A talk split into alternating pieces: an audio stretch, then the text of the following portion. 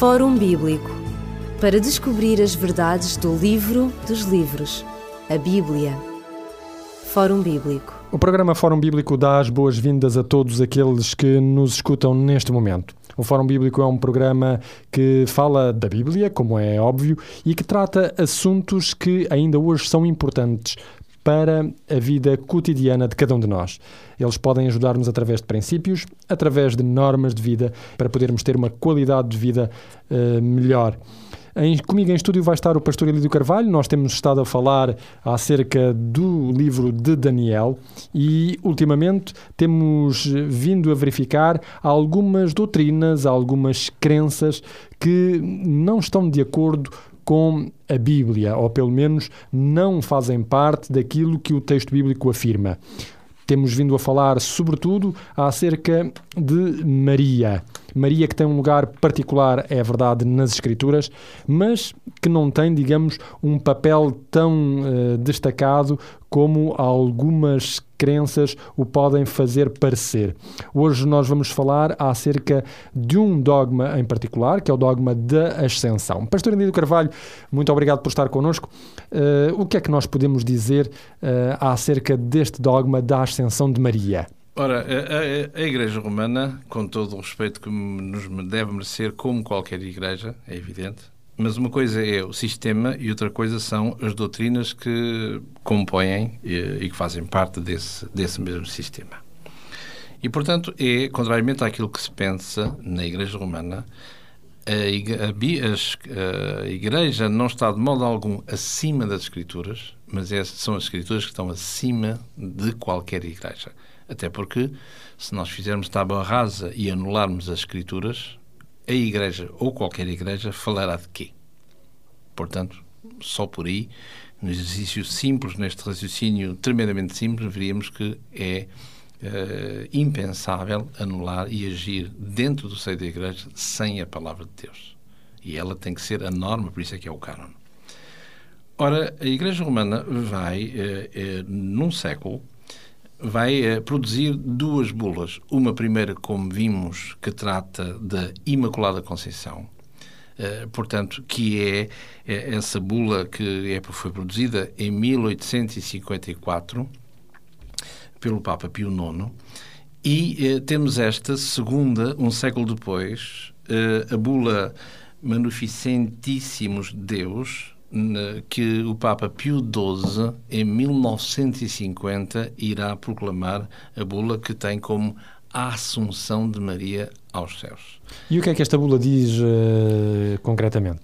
Esta bula, uh, citarei um ou outro certo, diz assim: Pela autoridade de Jesus Cristo, nosso Senhor, dos santos apóstolos Pedro e Paulo, e pela própria declaramos, promulgamos e definimos que é um dogma divinamente revelado que a Virgem Imaculada, preservada e imunda toda a mancha da culpa original, terminado o curso de vida terrena, foi elevada ao céu em corpo e alma e exaltada por Deus como rainha. E depois de da altura, por isso a Virgem é invocada na Igreja com o título de advogada, auxiliadora, auxiliadora perdão, socorro e medianeira. Ora, e é isto que, eh, em traços gerais, fala nesta bula de 1950. Ora, o que é interessante é que a Igreja vai esperar cerca de 18 e 19 séculos para dizer tudo isto. Isto, isto pressupõe muitas perguntas que a cristandade possa levantar acerca destas, destas bulas. Em primeiro lugar, se elas têm assento na palavra de Deus, se têm autoridade, se têm como base, isso não tem, visto que o texto diz aqui, como vimos, uh, e passo a citar, não é assim? Onde diz aqui, é um dogma divinamente revelado. Ora, se é um dogma divinamente revelado, uh, não temos nada contra, cada um pode afirmar o que quiser afirmar, seja, tenha ele a craveira que tiver e na função que possa ocupar, seja onde for. Outra coisa é, quando falamos em divinamente inspirado, temos que perguntar à palavra de Deus se isto tem algum eco na, nessa mesma palavra. Ora, eh, é dito que fala na assunção de Maria aos céus. Portanto, há eh, a palavra, talvez seja bom precisar um pouquinho este, este pequeno pormenor de léxico, não é? Entre ascensão e assunção. A ascensão de Jesus aos céus é ele mesmo ascendo aos céus pelos seus próprios meios. Está relatado no livro de Atos, não é? Muito Exatamente. bem, no capítulo 1 e a partir do verso 11. E uh, a Assunção de Maria, infelizmente não está relatada em lado nenhum, que é uma grande lacuna da palavra de Deus, não é assim? Gente contemporânea com, com Maria, curiosamente, como iremos ver se tivermos tempo se lá chegarmos, onde na cruz Jesus diz a, a João, filho, aí tens a tua mãe. E Maria, mulher, aí tens o teu filho. E no Evangelho de João, no capítulo 20, em particular, é dito que uh, ele, naquela hora, recebeu aquela mulher em sua casa. Que é estranho é este João, que vai escrever a primeira, segunda, terceira carta de João, vai escrever o Evangelho de João, vai escrever o Apocalipse de João, ou seja, o último livro da Sagrada Escritura, como é que ele tem este este, como direi isto em português... É, uh, como é que lhe falha esta, este, este acontecimento? Exatamente, uma ética, uma falta de ética tremenda, ver a mãe do Salvador ascender aos céus e não dizer nenhuma palavra acerca disso, o que é estranho, muito estranho mesmo, não é assim? Ora, mas isso seremos, somos nós que dizemos e temos, tentamos uh, interpretar o silêncio da palavra de Deus, que acerca de Maria, nesse caso, é um silêncio total. Ora, depois é dito, como vemos aqui, que ela. Uh, ah, como estava a dizer, perdão. Portanto, a assunção, uh, a ascensão de Jesus é pelos seus próprios meios, uh, que ascende aos céus, eleva aos céus, e a assunção de Maria é não pelos seus próprios meios que não os tem, mas é levada pelos anjos ao céu. É assim? Portanto, e agora vemos que ela, ao ser elevada ao céu, diz que vai terminar o curso, o curso da sua vida terrena, vai levado ao céu em corpo e alma e é exaltada por Deus como rainha e como mediadora, intercessora e socorro e medianeira. O grande problema que isto nos coloca na Bíblia, eu peço desculpa de interromper aqui, é que uh, as duas vezes, porque uh, há, duas, há duas vezes em que a Bíblia menciona que alguém, uh, sem contarmos com Jesus Cristo, é claro, que, que alguém é transportado aos céus, portanto, em corpo e alma, se, se, quisermos assim. Das duas vezes que isso ocorre, a Bíblia menciona-o. São ambas no Antigo Testamento e são ambas descritas por essas mesmas palavras, ou seja, pessoas vivas que foram, uh, digamos, uh, transportadas vivas ainda aos céus, que foram Enoque e Elias. Pelo menos com o nome explicitamente dado, não é assim? Uh, é verdade que quando Jesus ascendeu aos céus, como está escrito em Mateus, diz que ele leva consigo primícias, não é assim? Não nos diz nem quem, nem sabemos que foram seres humanos que apareceram aos seus familiares, aqui estou, portanto, alguém que ressuscitou e é levado aos céus com Cristo né? e diríamos nós, em Cristo, não é assim? Ora, mas quando se fala neste tema de ressurreição, a palavra de Deus tem o cuidado de mencionar quem é que ressuscitou e o seu nome claramente definido. Ora, se temos, permita uma expressão, se para um simples cidadão a palavra de Deus concede um espaço, diríamos, quanto mais uh, Maria, mãe do Salvador, no conceito normal e humano do, do, do texto, não é? E do, deste conceito, não teria uma, um lugar, pelo menos igual aos outros seus concidadãos, não é assim? Claro. Mas sabemos, vemos que o, o silêncio é total. Estávamos a dizer, pastor Edito Carvalho, que, portanto, seria normal, seria comum, uh, seria de bom tom que a Bíblia pudesse dar a Maria, uh, digamos, o mesmo lugar de destaque que deu a todos aqueles que ascenderam ao céu em vida, tal como eles estão relatados na Bíblia. E verificamos que não é, que não é isso que acontece, que há, que há um silêncio hum, das Escrituras a, a, esse respeito. Mas o, o problema da ascensão coloca-nos também, em relação com as Escrituras, outros problemas hum, também teológicos, não, não é verdade? Porque ao ascender aos céus, Maria tem um papel importante. Iria um bocadinho antes disso. Uh, vemos aqui que, uh, enfim, uh, o, Papa, o Papa Pio XII, nesta bula que, que é escrita e emitida em 1950, diz lá que, terminado o curso de vida terrena de Maria. Eu penso que nos programas anteriores nós abordámos isso, presumo eu, que é se a Bíblia diz o quê? Diz no apóstolo Paulo, na carta aos Romanos, no capítulo 5 e no verso 12, diz claramente que o pecado engendra a morte. No capítulo 6 e no verso 23 da mesma carta, vai dizer que o salário do pecado é a morte. Ora, se Maria passa pela morte, e aí penso que a Igreja, a tradição da Igreja diz exatamente isso, que Maria morreu e não que em vida foi trasladada, foi assunta ao céu. Como é que alguém sem pecado passa pela morte? É uma incoerência, é uma uh, impossibilidade, biblicamente falando. Porque só morre quem é pecador. Por isso é que Jesus, para morrer, não é assim? Teve que se passar por uma metamorfose, é que se pode dizer em termos humanos, porque o texto original é, é um bocado difícil de conceber, que encontramos isso na, na segunda carta de, de, do Paulo São Paulo aos Coríntios, no capítulo 5, e a partir do verso 9 ao verso 21, onde diz que Jesus, se, aquele que o fez pecado, para que nós fôssemos humanos e mortais e pecadores, fôssemos feitos nele justiça de Deus. Portanto, é necessário que Deus em Cristo tornasse esse poieo, tornasse, e tornar é, é, um bocado muito vago, pecado. Esta, como é que se faz esta metamorfose?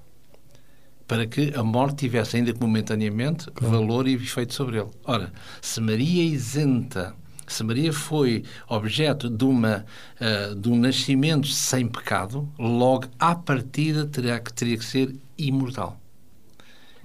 Ora, e não é o caso, porque ela vai uh, falecer, parece. E, portanto, vemos aqui, à medida que, que nós podemos uh, analisar e dissecar gradualmente a bula papal ou outro documento da Igreja, vemos que vai colidir frontalmente e de que maneira com a simples mensagem uh, que encontramos na palavra de Deus.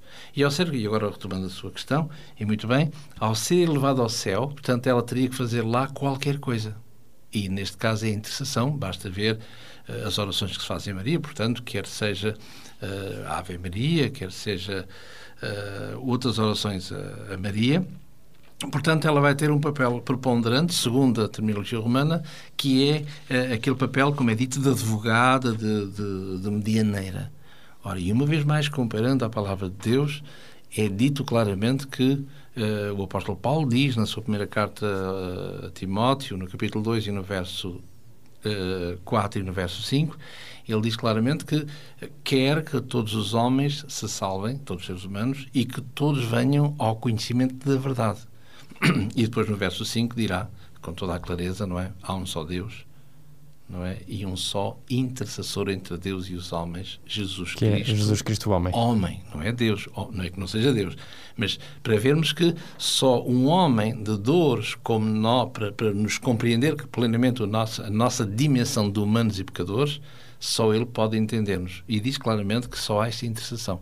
E não há, obviamente, de Maria, e repito, não, estamos, não estou pessoalmente a dizer isto para desprestigiar Maria, longe de lá, Estamos só a analisar que uma coisa é uma doutrina que merece o nosso respeito e outra coisa é, à luz da palavra de Deus, se essa doutrina tem fundamento ou não.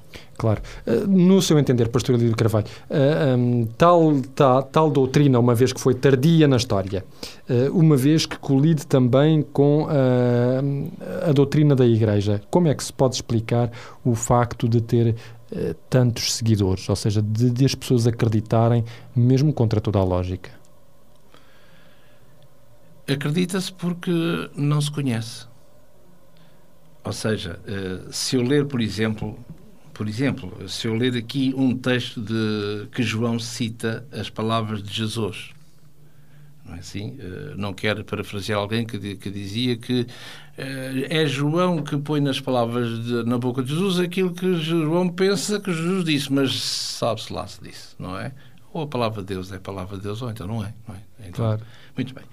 Ora, no Evangelho de João, no capítulo 1, diz, diz aqui, no, perdão, no capítulo 5, diz aqui uma coisa que talvez, penso eu, que responderá, eh, embora haja outras oportunidades, outras hipóteses de explicar, de, de parafrasear, se quisermos, a sua, a sua asserção.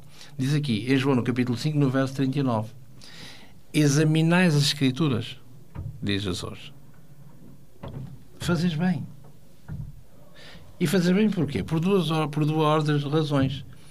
Porque cuidais ter nelas a vida eterna, as Escrituras, e em segundo lugar, são elas que de mim testificam. Mas examinais as Escrituras. Se nós lermos talvez um último texto, neste, neste, neste, para este que estamos a ver, que se encontra em Atos, no capítulo 17 e no verso, no verso 11, o que é que é dito aqui?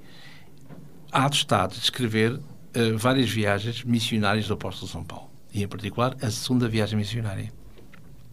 E Paulo vai passar por duas comunidades. Olha, eh, como agora o senhor Papa vem, vem agora visitar... Lisboa, Porto, etc. E etc. Vai visitar, digamos, vai visitar a comunidade de Lisboa e a comunidade do Porto. E se nós parafrasearmos o texto de, de, de, de Atos 17, é isso que nós encontramos. O que é que Paulo está a dizer aqui? Portanto, Lucas, que é o autor de, de, dos Atos, está a dizer que o apóstolo Paulo foi visitar a comunidade de Bereia e a comunidade de Salónica. Portanto, transporte para o português de Porto e Lisboa, não é? E ele diz aqui, no verso, no verso 11, diz assim: Ora, estes, os que habitavam a comunidade de Bereia, já não vou dizer se Lisboa Porto para ninguém ficar triste, não é assim? Claro.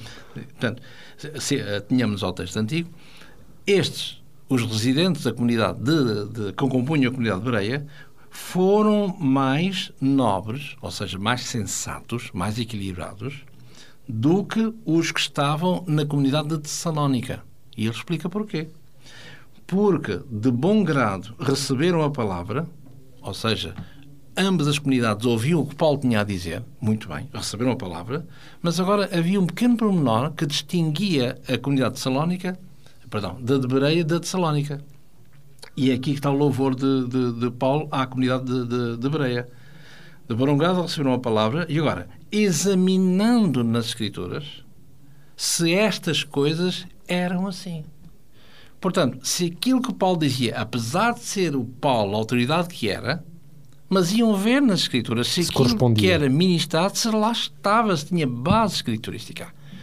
Ora, infelizmente, o que é que nós vemos na, na, na, na religião popular? Acontece aquilo que nós sabemos. Eu sou, às vezes, eu sou católico, apostólico romano, muito bem, mas não praticante. Ora, o que é que é um católico apostólico romano não praticante? Será talvez, como nós dizemos, eh, e espero que entendam as minhas palavras, é como se eu dissesse eu sou açúcar. Mas eu ao dizer que sou açúcar, quem me ouvir, na mente das pessoas o que é que vão pensar? Vão pensar que eu tenho açúcar. Uh, perdão, tenho doce.